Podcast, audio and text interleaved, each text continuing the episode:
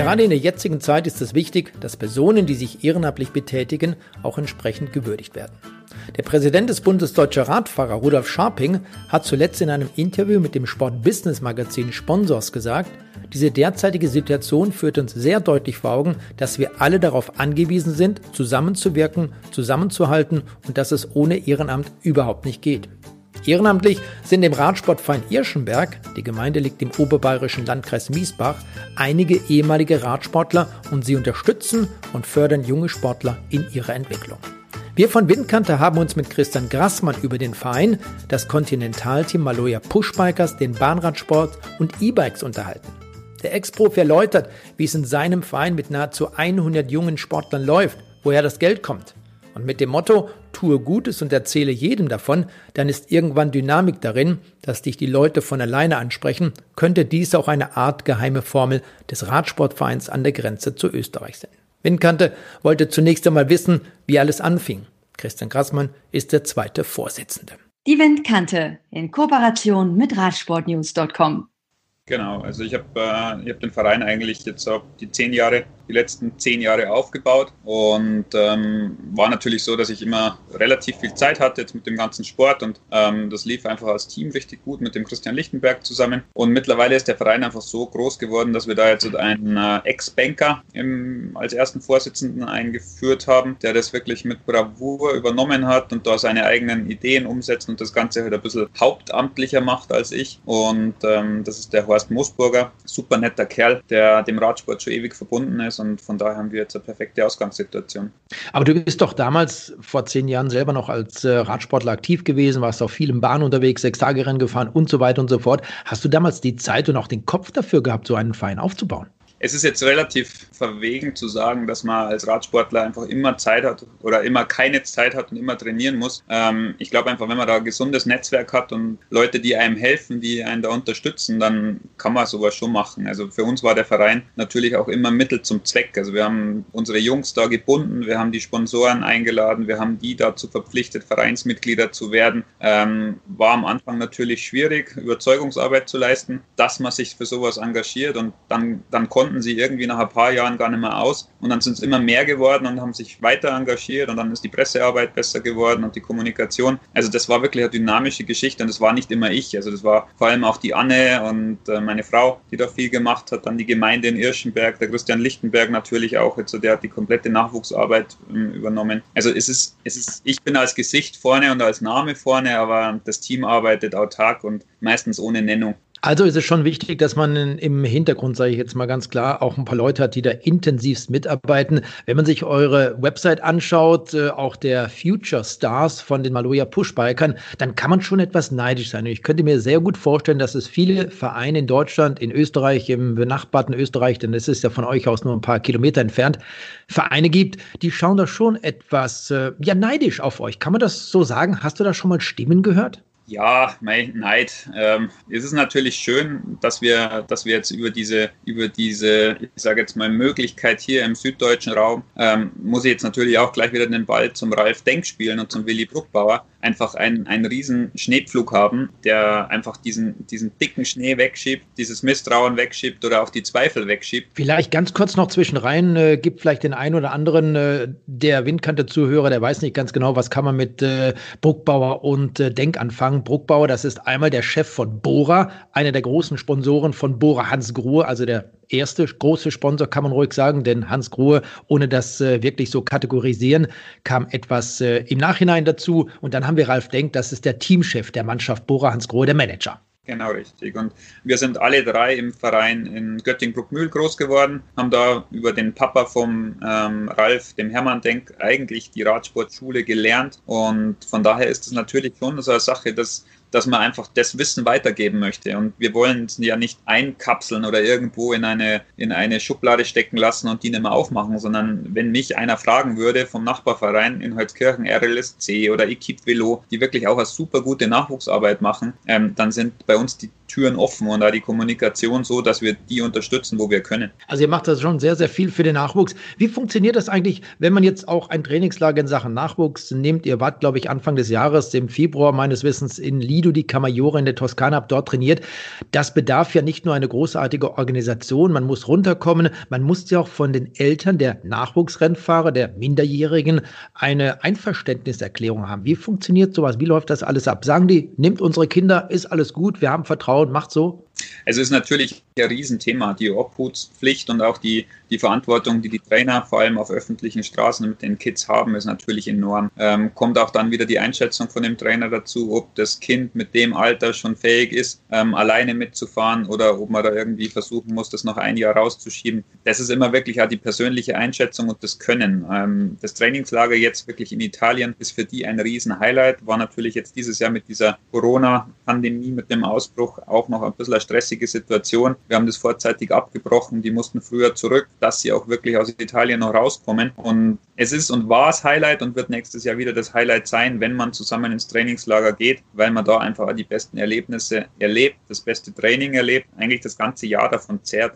Kann man vielleicht nochmal genau sagen, wo diese Altersgrenze, der Unterschied bei euch im Verein liegt? Wenn man eben auch da nochmal auf eure Website geht vom RSV Irschenberg, dann sieht man viele Jugendliche. Ich habe mal irgendwo ein Bild gesehen, da sitzen die Kids irgendwo in einem Restaurant, sind alle am Essen. Für mich persönlich war das auch so ein kleines, ja, ich möchte mal fast sagen Déjà-vu-Erlebnis, denn wir hatten früher unsere Trainer, ob das jetzt der Jugendleiter Werner Beck war, ob das Heinz Kleb oder Albert Kromer waren, die haben sich wirklich intensivst bemüht, so etwas für uns auf die Beine zu stellen. Ist das bei euch in Irschenberg dann ähnlich? Also wir haben da natürlich auch wieder einfach über lange Jahre und Beziehungen, persönliche Freundschaften immer wieder den Kontakt zu, zu erfolgreichen Gastronomen zum Beispiel jetzt der Matthias Richter von der Kaffeerösterei Dinzler, ähm, die sowas halt dann ermöglichen. Ähm, sicherlich ist es jetzt nicht möglich, dass die Woche irgendwo während des Trainings oder, oder am Wochenende, wenn ein langes Training ist, dass wir dann ähm, groß zum Pizza essen gehen oder die Losteria besuchen. Aber im Grunde genommen sind halt solche angemeldeten Besuche für uns eigentlich, ja, es gehört dazu, um einfach dann die ganze Community wieder zu stärken und so ein kleines, so ein kleines Zucker zurückzugeben, wenn sie sich für den Training ordentlich verhalten. Mhm wenn sie sich allgemein ordentlich verhalten. Und nochmals zu dieser, zu diesem Altersbereich, das geht von bis? Also wir suchen jetzt gerade wieder aktiv neue junge Kinder und wir fangen da so bei sieben, acht Jahren an. Wenn dann Geschwisterpaare da sind, wo die schon sechs Jahre sind, dann geht es halt in den ersten Schritt und da haben wir dann auch beim Kids Cup, ähm, das ist ein, ein Rennen in Irschenberg, eine Serie, ähm, wo wir zwei Rennen austragen, ähm, haben wir den ersten Schritt mit sechs Jahren. Ist einfach nur wirklich, dass wir die aufs Rad setzen, dass die zusammen mal auf einem abgesperrten Kurs fahren und das hat wenig dann irgendwo das, das Ziel, maximale Leistung zu erreichen, sondern da geht es einfach ums Dabeisein. Ist es dann grundsätzlich nur Straße oder gehört dazu auch die Bahn, gehört dazu vielleicht auch das Gelände Mountainbiken? Vor allem bei uns ist Mountainbike natürlich super wichtig, weil wir einfach von der Topografie mit dem Bike sehr viel machen können bei uns. Wir sind mit den ganz Kleinen weg von der Straße und im Bereich U13, U15 ist dann einfach die Entscheidung da, was möchte ich machen? Möchte ich biken? Möchte ich weiter im Mountainbike-Kader sein oder bei uns in der Mountainbike-Gruppe? Möchte ich mal mit auf die Bahn? Ist Bahn mein Ding oder bin ich wirklich Straßenfahrer und habe mit der Bahn und mit dem Mountainbike gar nichts am Hut? Also ab, ab ich sage jetzt mal 15 Jahren sollte dann die Entscheidung schon getroffen werden, weil es einfach zu einer Belastung auch für die Eltern wird. Wir haben natürlich ein paar Leihräder, aber wenn dann die Entscheidung ist, sich zu entwickeln oder irgendwie ja, Leistungssport zu betreiben, dann ist die Qualität unseres Materials meistens dann auch nicht mehr so, dass es das rausgibt. Christian, wir wissen beide, dass der Radsport eine sehr zeitintensive, eine extrem harte Sportart ist. Je älter man wird, äh, je höher vielleicht auch der Gedanke, dann irgendwo in der Elite-Kategorie vorne dabei zu sein, desto mehr muss man trainieren. Wie ist das denn jetzt, wenn die Kids mit sechs, sieben, acht, neun Jahren anfangen, Rad zu fahren? Und auch wenn der Leistungssportgedanke dort nicht, noch nicht die erste Priorität besetzt, aber kann man die Kinder so lange bei Laune halten? Denn es wird ja hinten raus immer schwerer. Es wird immer zeitintensiver, das Training. Dann muss man eben eben nicht nur eine Stunde durch die Gegend fahren. Wie schafft ihr das, die Kinder, die Jugendlichen dann doch noch bei Laune zu halten, wenn es richtig schwer wird? Gibt es natürlich zwei Ansätze. Also wir sehen natürlich schon, dass wir jetzt mit Quereinsteigern, die vor allem aus dem Wintersport kommen, ähm, einen, einen Riesenspaß haben ja, in, den, in den ersten Jahren U19, Juniorenbereich zum Beispiel, weil wir wirklich koordinativ super stark sind. Also ich bin jetzt persönlich auch nicht der Freund davon, wenn man die Kinder pauschal immer nur aufs Fahrrad sitzt und ähm, sie trainieren lässt, vor allem mit sechs Jahren, hat das ja noch überhaupt nichts im, in dem Bereich zu tun. Also die, die sollen spielerisch fahren, die sollen Schanzen bauen, die, die sollen am Wochenende mit ihren Eltern, weil sie nicht 10, 15 Kilometer Fahrrad fahren gehen, ähm, aber hauptsächlich müssen sie Spaß haben. Und ich glaube, das ist das, warum wir da auch Erfolg haben, weil wir da nicht das Grundlagentraining in den Vordergrund stellen, sondern halt einfach wirklich dieses, dieses Fahrtenspiele, die, die Kinderfahrradschule im Grunde genommen, dass man sich halt auch auf den Straßenverkehr ein bisschen vorbereitet. Und da entstehen Freundschaften, also da entstehen Beziehungen, da, da lernen sich Eltern kennen, die ein gleiches Hobby haben. Also die Dynamik, die hinter dem Kinder- und Jugendtraining steckt, ist natürlich auch eine, die man nicht unterschätzen darf. Wie groß ist Raum denn, äh, wie groß ist denn der, der Radius, aus dem die Kinder kommen? Mittlerweile relativ groß. Also wir haben bis runter Rosenheim und München, ähm, sind ungefähr 100 Kilometer. Ähm, wir haben sogar eine Familie, wird ja auch was sagen, Kastenhubers, Alexander Kastenhuber, ist äh, Sieger der Bayern-Rundfahrt gewesen, äh, 93. Ähm, die kommen aus Freilassing, also da sind wir dann 70 Kilometer von Irschenberg entfernt. Also der Umkreis ist relativ groß, ähm, vor allem jetzt auch mit dem Nachwuchsteam, mit dem Bundesliga-Team, das wir gegründet haben für Mädels, haben wir sogar zwei Mädels aus Hamburg oder in Hamburg sitzen, ähm, einfach weil der Damenradsport da relativ dünn mittlerweile ist an, an Fahrerinnen, muss man sich halt da auch mal helfen, Fahrer zu nutzen. Du hast gerade den Damenradsport angesprochen. Äh, Christian Lichtenberg kennt vielleicht einige auch der Windkante-Zuhörer, der Eurosport-Zuhörer. Das ist der Mann von Claudia Lichtenberg. Und Claudia, geborene Häusler, war ja selber einst aktiv, sehr erfolgreich auf der Straße, unter anderem auch Siegerin beim Giro d'Italia der Frauen. Ist sie da vielleicht auch so ein bisschen maßgebend oder, oder diejenige, die dafür sorgt, dass der Frauenradsport etwas mehr gepusht wird bei euch im Verein? Definitiv. Claudia ist da die absolut treibende Kraft dahinter und vor allem die Mädels vertrauen ihr und das ist das Wichtigste, dass einfach auch die Eltern da eine, eine Ruhe haben oder eine Bezugsperson haben, die jetzt auch weiblich ist. Ja, das ist, war mir immer recht, recht wichtig, dass wir da jemanden haben, der einfach auch die Bedürfnisse speziell von den Mädels in dem Alter versteht. Ähm, wir Männer haben da oft einmal unsere Probleme damit, aber die Claudia macht das mit einer, mit einer Ruhe und Gelassenheit und das schafft uns dann natürlich auch ein bisschen wieder den, den Rücken freier zu halten und, und sich um das ganze Materielle zu kümmern, was dann noch anfällt und Trikotagen und Helme und Brillen und also das ist dann eher unsere Aufgabe, so das, das Technische. Wie viel Zeit nimmt sowas denn in Anspruch in deiner privaten Zeit, in deiner Freizeit, dass man eben Trikots bestellt, Helme bestellt, das soll ja alles ein, ein gleiches, identisches Bild haben und da komme ich wieder auf eure Website zu sprechen, wenn man sich mal das Team gerade im, im Jugendbereich bei den Future Stars, also den Stars der Zukunft anschaut, das sieht dann schon alles sehr klasse aus, muss ich ganz ehrlich sagen sagen das ist natürlich jetzt genau das, warum immer diese Nachfrage entsteht ähm, oder ob wir alles umsonst bekommen. Nein, wir bekommen natürlich nicht alles umsonst und wir bekommen einiges umsonst, aber das ist viel Vorarbeit gewesen und ähm, ich bin halt in der, in der Weise der CI ein absoluter Junkie. Das heißt, wenn bei mir einer den falschen Helm oder die falsche Brille aufhat, ähm, dann gibt es da sicherlich eine böse E-Mail oder einen Anruf und wenn das dann ein zweites oder drittes Mal passiert, dann werden wir uns von so einem Sportler lösen oder er wird das Material Material bezahlen müssen, das wir ihm zur Verfügung gestellt haben. Ähm, es ist natürlich super wichtig, dass man die Produkte, die man von einem Partner bekommt, auch nutzt. Und da kann ich nicht das Fremdmaterial nutzen. Und das, das legen wir auch einfach voraus. Und dann natürlich haben wir super schöne Klamotten. Ähm, Maloya produziert uns da immer ähm, außerordentlich schöne Sachen, die wir nutzen dürfen. Und aus dem Grund sind die Sportler natürlich auch stolz, dass sie dann die neuen Klamotten bekommen und tragen dürfen. Jetzt in diesem Jahr wieder die gleiche, das gleiche Design, der gleiche Style wie das Profiteam und das spornt dann hoffentlich auch noch mehr an. Kommen wir mal noch äh, ganz kurz zum Material zu sprechen. Wie funktioniert das? Du hast gesagt, wir sind auch zum Teil auf der Bahn unterwegs. A, auf welcher Bahn fahrt ihr mit den Rädern dann, mit den Jugendlichen? Und wie funktioniert das auch wiederum in Bezug auf das Material? Denn nicht jeder Jugendliche, nicht jeder Radsportler hat eine Bahnmaschine. Nein, auf gar keinen Fall. Ähm, würden wir ja nicht verlangen. Wir haben jetzt momentan einen Pool, ich glaube aus über 20 Straßenrädern und aus 14 oder 15 Bahnrädern. Ähm, die sind zum Teil gespendet von der Kreissparkasse Miesbach-Tegernsee, zum Teil hat der Christian Lichten Lichtenberg. Und zum Teil habe ich einige reingestellt. Wir haben einige bekommen von der Firma Mangatzeder, die sich auch im Radsport sehr engagiert bei uns herunten im Süden. Und so ist halt einfach wirklich ein schöner Pool an Rädern zusammengekommen, die dann hier in Holzkirchen bei uns im Servicekurs auch gepflegt werden. Wir bekommen dann Zettel von auch Sponsoren, SQLab zum Beispiel, wenn wir anfragen, wenn die kaputt sind oder Lenker und Vorbauten werden dann auch mal wieder von Synthase gesponsert. Es ist nicht jedes Jahr, dass wir die erneuern, aber alle fünf, fünf Jahre wird dann so ein Rahmen wieder neu lackiert oder vielleicht neu hergerichtet. Und da legen halt auch die Sponsoren viel Wert drauf, dass die Räder halt einfach ordentlich ausschauen und nicht runtergeschrubbelt werden.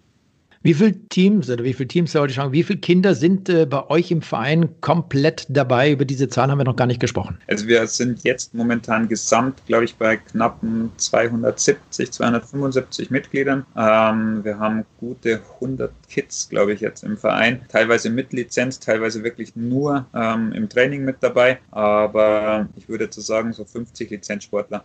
Und dieses Training, das ihr immer bestreitet, das ist ja auch insofern festgelegt, dass die Kinder ganz genau wissen, wann sie wo hinkommen können und welches Training dort durchgeführt wird. Genau, also das ist eigentlich die, der Ansatz jedes, jedes Vereins sollte sein, dass er halt wirklich an einem bestimmten Ort, regelmäßig jede Woche zu einer bestimmten Zeit, egal bei welchem Wetter, ist ganz wichtig, ein Training hat, zu dem der Trainer kommt und zu dem auch die Kinder kommen, auch wenn einmal zwei, drei Leute da sind, ähm, weil es Hunde und Katzen regnet. Ähm, es ist super wichtig, da Regelmäßigkeit reinzubringen und es bringt nichts, ähm, ständige SMS-Gruppen oder irgendwelche WhatsApp-Gruppen zu haben, die dann sagen, na, heute schaffen wir es nicht oder morgen kommen wir. Also die Regelmäßigkeit ist im Training bei uns das Allerwichtigste. Social Media, ganz wichtig, sicherlich auch für die jungen Sportler, die bei euch im Verein sind. Spielt das eine Rolle, wenn ihr im Trainingslager unterwegs seid, dass ihr dann mal sagt, hey, Kids, legt diese Sachen beiseite, die brauchen wir nicht. Wir sitzen jetzt zum Beispiel am Tisch und sind am Essen.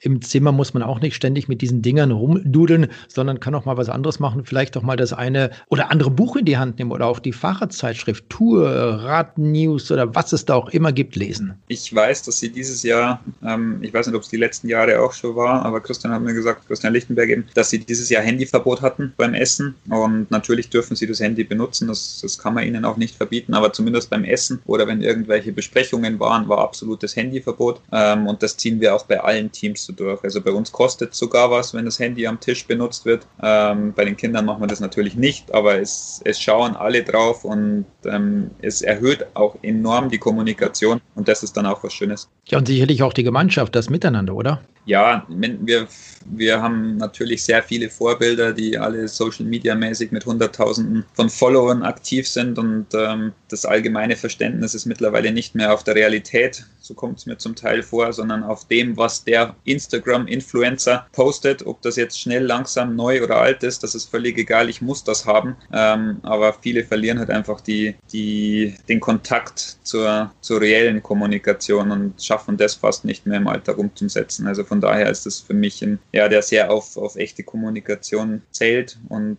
alles eigentlich darauf baut bei uns äh, sehr unverständlich, dieses dauernde Bedudeln von irgendwelchen Social Media Aktivitäten. Wie ist das bei euch im Verein? Wenn man sich äh, grundsätzlich in den Nachwuchsklassen umschaut, klar, die Starterfelder, die werden immer kleiner, leider muss man sagen. Wenn jetzt jemand kommt und hat gutes, teures Material, das er fahren möchte im Training, im Rennen, sagt er dann lieber, hey Junge, pass mal auf oder Mädel, du bist gerade mal 12, 13 Jahre alt, du brauchst noch nicht das beste Material. Es muss, wenn du älter bist, vielleicht in die Junioren, in die U23-Klasse kommst, auch noch eine Steigerungsmöglichkeit vorhanden sein. Äh, gibt dir da vielleicht auch den Eltern mal Tipps, dass man nicht immer das beste Material haben muss? Vor allem, wie gesagt, sind wir wieder beim Christian Lichtenberg. Er ist da sehr darauf bedacht, dass die wirklich im Training, vor allem jetzt im Laufradbereich, ähm, Sachen fahren, die, die haltbar sind, schwergängig, wo man auch mal einen Reifen schnell ähm, wechseln kann oder einen Schlauch schnell wechseln kann. Ähm, Schlauchreifen sind sowieso eigentlich fast verbannt im Training. Das fährt kaum noch jemand und äh, wird auch nicht toleriert, dass man halt einfach dann eine Gruppe mit 20 oder 25 Leuten auch einmal warten lässt. Also sowas ist eigentlich jetzt komplett gegen jede Gruppendynamik und von daher halten sich auch alle dran, weil so ein normaler Alu-Laufradsatz funktioniert im Training oft besser als ein wirklich leichter Carbon-Laufradsatz.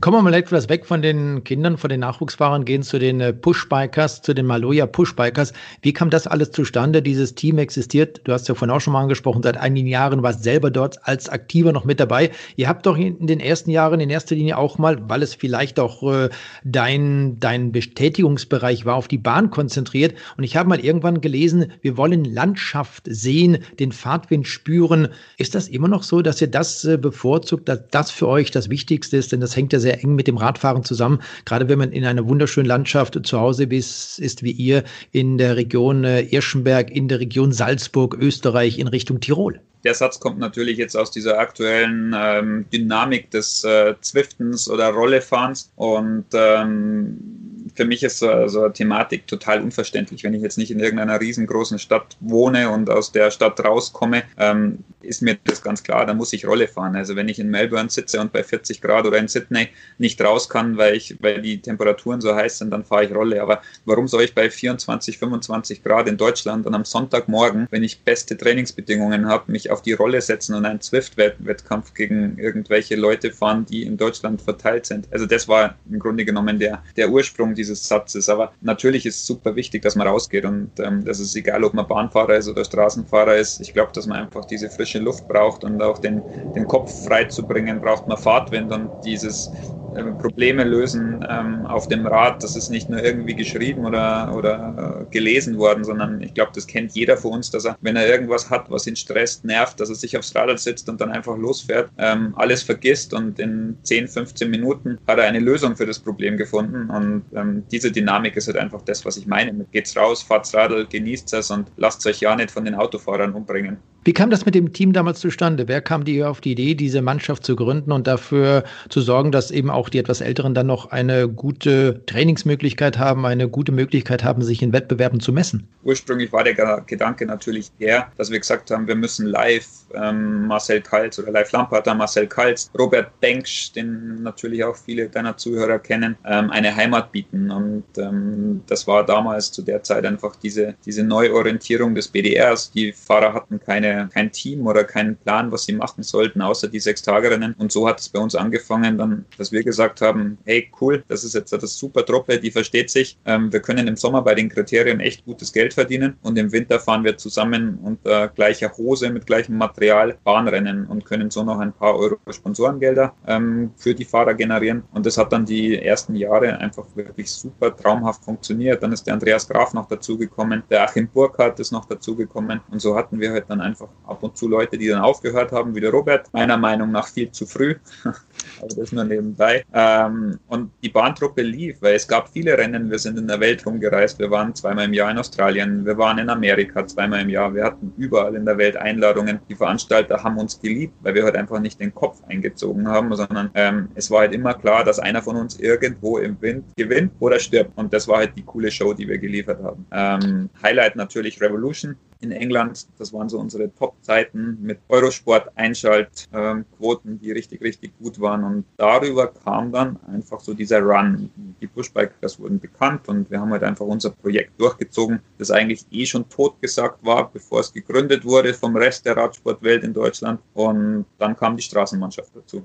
Und dann gab es ja auch eine Kooperation mit einem Verein in Graz. Genau, äh, die war super wichtig für uns. Und der Christoph Resel, der jetzt auch wieder ein eigenes Team hat, das Team KTM Graz, ähm, hat uns da enorm geholfen. Und wir wären auch nicht bei dem, an dem Stand, wo wir jetzt wären, wenn wir den Christoph nicht gehabt hätten, die letzten beiden Jahre. Er hatte damals einfach Probleme, sein, sein Budget ähm, aufzutreiben. Und ich hatte halt diese Krux, dass dieser Bahnradsport im Endeffekt immer weniger wurde, dass die Rennen immer wenig, weniger wurden und wir mussten halt uns irgendwie so orientieren, dass wir gesagt haben, ja, lasst uns jetzt einfach mal dieses Straßenthema angehen. Ähm, ist für unsere Partner auch super interessant, weil die meisten Leute, die die Trikots kaufen, fahren auf der Straße und nicht auf der Bahn. Und dann war das ein relativ schnelles Ding. Wir haben uns einmal getroffen, ähm, haben einen Vertrag abgesprochen, den unterschrieben und ähm, so ist das Ganze dann zustande gekommen. Kommen wir mal kurz auf die Bahn zu sprechen. Du hast gerade den Bahnradsport angesprochen. Das sind im Grunde eure Wurzeln. Wie siehst du die aktuelle Situation auf der Bahn mit den Sechstagerennen zum Beispiel, mit den Veranstaltungen? Im Sommer und mit der Tatsache, dass die UCI den Radsportkalender der Bahnradsportler verändern möchte? Die Veränderung vom Kalender sehe ich super positiv. Ähm, ist für uns natürlich auch wieder eine Sache, dass wir das ganze Jahr zwölf Monate lang präsent sein können ähm, in der Kombination mit Straße und Bahn. Auf der anderen Seite werden die Fahrer natürlich immer weniger. Also wir greifen jetzt auf einen einzigen Deutschen zurück, wo, wo ich für mich sage, ähm, der Moritz Augenstein, der hat Potenzial, der hat die Möglichkeiten, der hat, äh, der ist jung, den kann man noch irgendwie so ähm, unterstützen, dass er noch ein, ein Ziel hat und das denke ich ist, dass er Profi wird und dass er sechs Tage Rennen fahren kann. Aber dann wird schon eng. Also ich suche dann eigentlich noch einen zweiten Fahrer oder einen dritten in Deutschland, aber die, die Leute werden weniger, es hören immer mehr Bahnfahrer auf, weil es einfach wenig Rennen gibt. Aber wir haben ja noch einen Theo Reinhardt zum Beispiel und auch einen Roger Kluge, der ab und zu auf der Bahn im Einsatz ist. Immerhin zweimal hintereinander Weltmeister Madison geworden. Nein, nein, nein, das sind, das sind wieder diese Schneepflüge oder die Zugpferde, auf die alle schauen. Aber die sind natürlich im BDR oder im Team Radnet organisiert, wo sie auch fahren müssen, beziehungsweise Roger natürlich jetzt als Pro-Tour-Fahrer, der, der für uns auch ähm, weit, weit weg ist, ähm, so einen Fahrer im Team bei uns zu haben, weil ich dem gar nicht die Rennen bieten kann, die er braucht, um einfach das Niveau zu fahren, das er hat. Bei Theo ist es wieder genau dieses Team Radnet, wo im Grunde genommen alle Nationalfahrer versammelt sind. Ähm, da habe ich auch keine Chance, weil ich kann ihnen keine Bundeswehrplätze bieten, ich kann ihnen keine Sportförderung bieten. Wir sind im Grunde genommen ein komplett 100% aus der Wirtschaft finanziertes Team. Team Radnet ist das Team des BDR, ähm, finanziert durch die Bundeswehr oder Sponsoren des BDRs. Und da habe ich einfach keine, keine Mittel und Wege, mich da irgendwo zu aktivieren oder Fahrer von den oder aus dem bestehenden Team anzugehen, weil die natürlich da ihre Bundeswehrstelle dran hängen haben. Wenn man immer wieder kreuz und quer liest in den verschiedenen Medien, dann liest man auch immer wieder, Mensch, warum gibt es keine Sechstagerennen mehr? Das war doch damals toll, all die Veranstaltungen allein in Deutschland. Ich weiß nicht, es waren masseweise Sechstagerennen, die es in den 70er, 80er und noch Anfang der 90er Jahre gegeben hat. Warum ist das deiner Meinung nach alles so gestorben?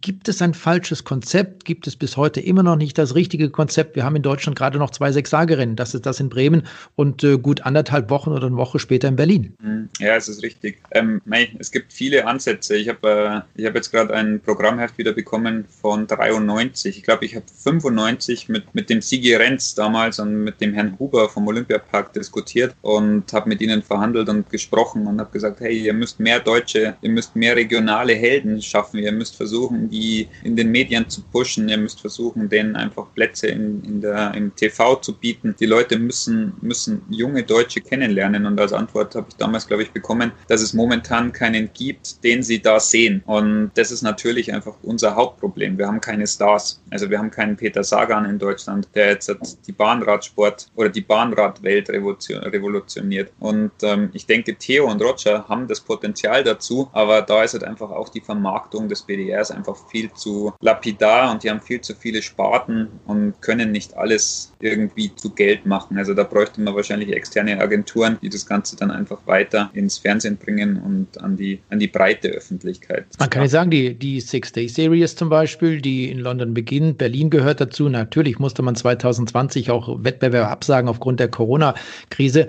aber die kommen ja schon im Fernsehen, die werden ja auf Eurosport gesendet. Werden auf Eurosport gesendet. Gibt es momentan natürlich auch wieder die Überschneidungen mit den Weltcup-Rennen, die jetzt nicht im Fernsehen gesendet werden, wo dann wieder zum Beispiel Theo oder ähm, Roger am Start stehen. Wenn Roger und Theo in Berlin am Start stehen und eine, eine, ein gutes Rennen liefern, dann steht das ganze Haus, das wissen wir beide. Aber das ist genau der Punkt. Das sind regionale Helden, regionale Stars und solange das nicht weiter in den Tagesthemen oder in irgendwelchen wirklich öffentlich-rechtlichen übertragen wird oder kommuniziert wird, ist das wahrscheinlich ähm, ja, eine Thematik, die nur auf regionalem Fernsehniveau oder auf Euro Eurosport dann auch zu unterschiedlichsten Zeiten oder schwierigen Zeiten ausgestrahlt wird und dann in Deutschland einfach wahrscheinlich wenig Beachtung findet. Wie findest du das Programm der Sechstagerinnen? Bei denen, die es noch gibt, findest du das interessant? Ist es für die Zuschauer, für die, die sich im Radsport nicht so gut auskennen, das Reglement zum Beispiel nicht sehr gut kennen oder gar nicht kennen, auch interessant genug?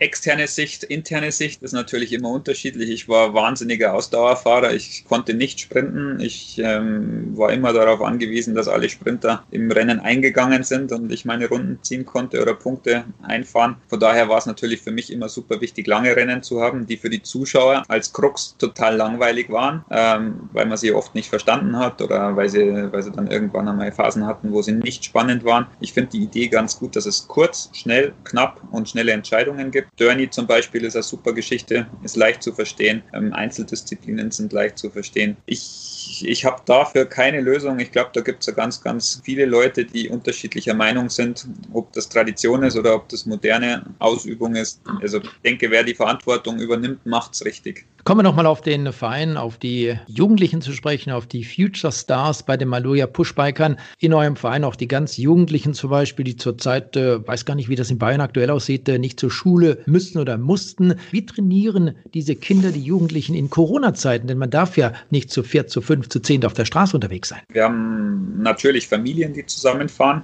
äh, wo die Eltern auch Radsport begeistert sind, die man ab und zu mal dann auch wirklich sieht oder die vorbei, vorbeischauen und anklopfen und sagen, Servus, wir sind draußen. Ähm, und vor allem haben wir momentan einen enormen Radsportboom. Also bei uns ist gerade momentan das zweite Radsportfieber ausgebrochen, ähnlich wie zu Zeiten von Jan Ulrich in der Tour. Ähm, jeder zieht sein Rennrad raus, jeder ist draußen, jeder läuft, jeder fährt Rad. Ähm, also Sportboom ohne Ende.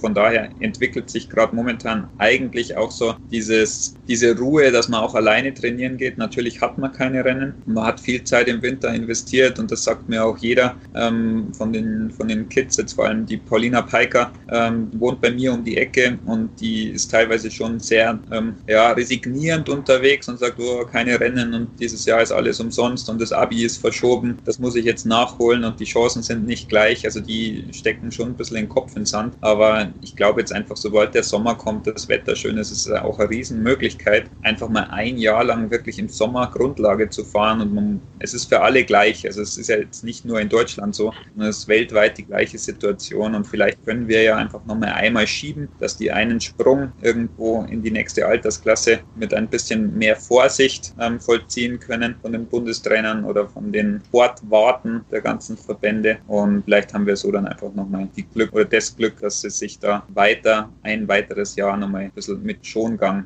Ich, mö ich möchte das Thema Motivation nochmal aufgreifen, wenn wir uns mit Berufsradfahrern unterhalten, die sagen dann auch, naja, ich trainiere momentan nur Grundlage, da passiert nicht viel, weil ich auch nicht weiß, wann es genau weitergeht, wann ich wieder Wettbewerbe bestreiten kann. Jetzt ist es bei den Kindern, bei den Jugendlichen, die du gerade angesprochen hast, nahezu identisch. Die haben auch keine Ziele. Die wissen nicht, wann sie ihren Sport im Wettbewerb ausüben können. Die Schule, die Prüfungen sind zum Teil auch weit verschoben worden. Wie bleibt der Kontakt bestehen zu den Kids von eurer Seite aus? Wie motiviert ihr die Jugendlichen? Gibt es da ständig äh, einen Telefonkontakt? Man kann ja auch Videokonferenzen zum Beispiel starten mit zwei, drei, vier, fünf Kids. Ist das ein Thema bei euch oder sagt er, nee, das ist dann doch zu viel. Insofern wollen wir die Jugendlichen noch nicht so intensiv beeinflussen. Wir telefonieren ab und zu, das reicht aber unterm Strich. Ähm, nein, genau das, was du jetzt gerade gesagt hast. Das wir haben vor zwei Wochen, glaube ich, haben sie mit fast 30 Leuten einen Zoom oder einen Skype-Call gemacht und ähm, ging es einfach nur darum, um, um die Gesichter zu sehen und um ihnen einfach mal die aktuelle Lage zu aufzuzeigen und das wird auf einem, auf einem nicht Amtsdeutsch, wie wir es täglich von irgendwelchen Behörden geschickt bekommen, sondern einfach auf einer, auf einer ehrlichen Basis, wie wir das einschätzen. Und ähm, ich glaube, dass halt das super wichtig ist, dass man halt einfach Kommunikation hält, dass man ihnen ähm, Mut macht, dass man ihnen sagt, was sie tun müssen. Das ist auch eine ganz wichtige Geschichte. Je mehr man mit ihnen spricht und je mehr das Umfeld auch passt, desto besser ist es. Wie war das dann in diesem Gespräch, als dort diese 30 Jugendlichen zusammen waren? Gab es auch Gelächter? Hat das auch Spaß gemacht oder war es wirklich nur strikte Information? Ich denke, wenn der Christian Lichtenberg einen Zoom-Call mit so vielen Leuten macht, dann ist das eine sehr unterhaltsame Geschichte. Das wirst du auch wissen. Ich war selber nicht dabei, aber der Horst Moosburger war, unser Vorstand war eben vor ein paar Tagen bei uns und äh, wir haben ein paar Sachen zu klären gehabt und der hat mir heute halt erzählt, ähm, dass das eine super gute Geschichte war und dass sie das auch wiederholen werden.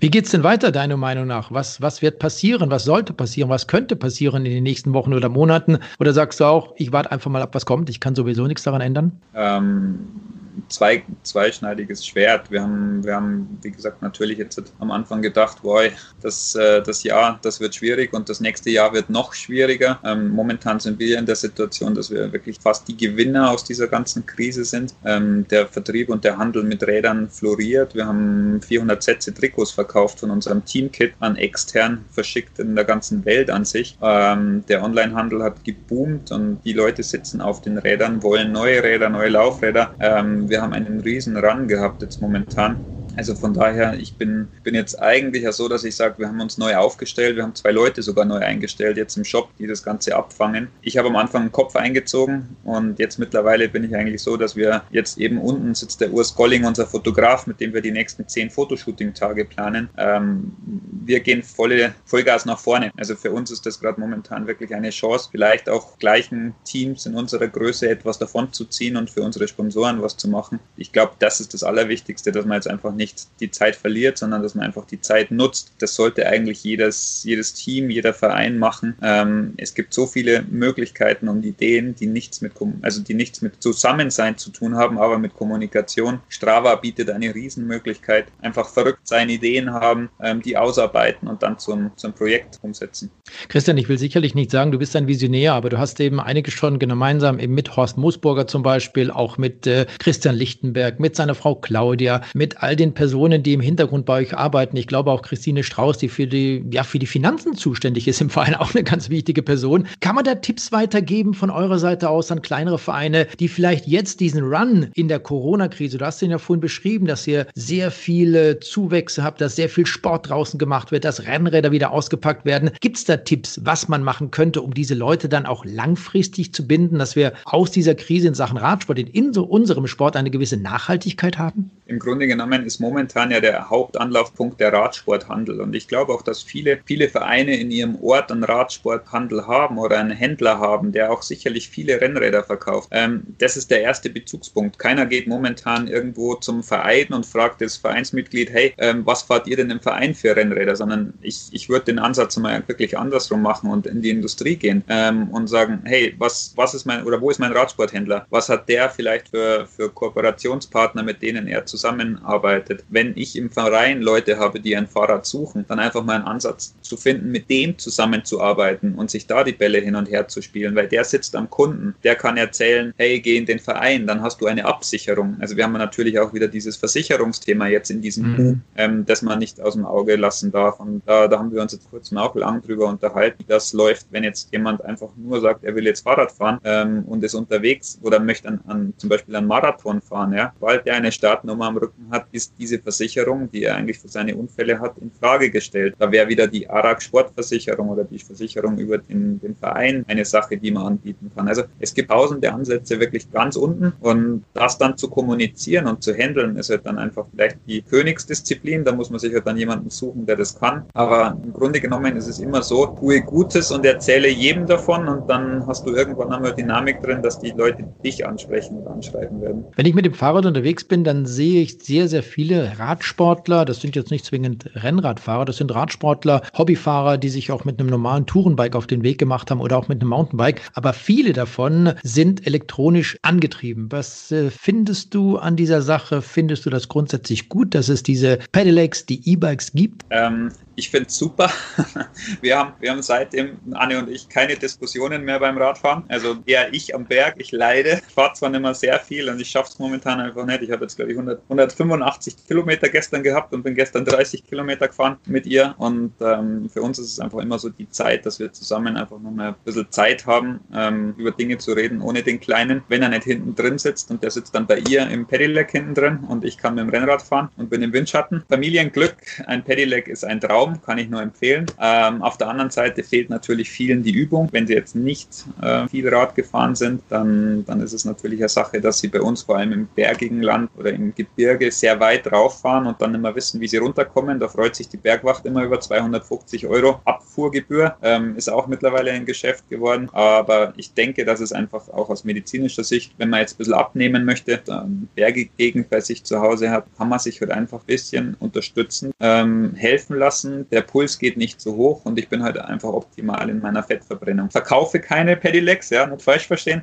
Aber ich finde es wirklich medizinisch gesehen eine super Geschichte. Das mit der Bergwacht, das musst du uns nochmal erklären. Wie läuft das genau ab? Was war da? Es ist relativ einfach, immer bergauf zu fahren. Also das ist wie mit dem Auto. Ich denke, jeder, der schon mal in einem Jeep gesessen hat, weiß, dass es super einfach ist, bergauf irgendwo zu fahren. Und ein, ein Pedelec schafft natürlich dann eine, einen immensen Radius und eine immense Reichweite. Und teilweise mit schlechter Bereifung oder mit Uhrenradbereif, Trekkingradbereif, stehen die Leute dann irgendwie am Wallberg oben oder auch einmal auf der Sigritz oder auf der Brecherspitze jetzt und wissen nicht mehr weiter oder wissen auch gar nicht mehr, wie sie runterkommen, weil einfach die, die Straße zum Runterfahren, alleine vom Bremsen her, keine Ahnung, kein Plan, ähm, stehen die da und wissen nichts mehr und sind meistens dann auch wirklich fertig und kaputt und dann kommt dort immer der Rettungsanruf bei der Bergwacht und dann kommt die G-Klasse mit dem Radelträger und fährt die Radl dann runter. Wahnsinn, habe ich wirklich äh, noch nicht gehört, äh, aber das ist vielleicht auch wieder ein Ansatzpunkt für Vereine, dass man sagt, hey Leute, wir bringen euch bei, wie man bremst, wie man Fahrrad fährt, denn das können ja die meisten nicht, wenn ich jetzt 20, 30 Jahre überhaupt nicht auf dem Rad gesessen habe und dann bin ich mit so einem Pedelec unterwegs, das gibt auf einmal Gas, das ist schon extrem. Insofern vielleicht ganz interessant und wichtig, dass man Fahrradfahren lernt oder wieder neu erlernt. Und da haben wir eben auch wieder dann den ersten Zugang zu dem Radhändler, weil wo wird das Pedelec gekauft? Der Radhändler könnte anbieten, hey, wir haben den Verein Oberhausen zum Beispiel. Ja, wir haben eine Radrennbahn in Oberhausen. Ähm, wenn jetzt der, der Meier, glaube ich, heißt, der deren Vorstand, der hat einen Radladen. Der schickt seine Leute, seine Käufer in ein Training mit dem Erik Weißpfennig. Blödes Beispiel. Die sind super stolz, super happy. Erik erzählt ihnen das und ähm, sofort hat der Verein wieder wahrscheinlich drei, vier neue Mitglieder. So einfach könnte es sein. Vielen Dank an dieser Stelle an Christian Grassmann für das Gespräch und die ausführlichen Informationen. Und vielleicht ist ja für den einen oder anderen von unseren Zuhörern etwas dabei, das er im eigenen Verein umsetzen kann.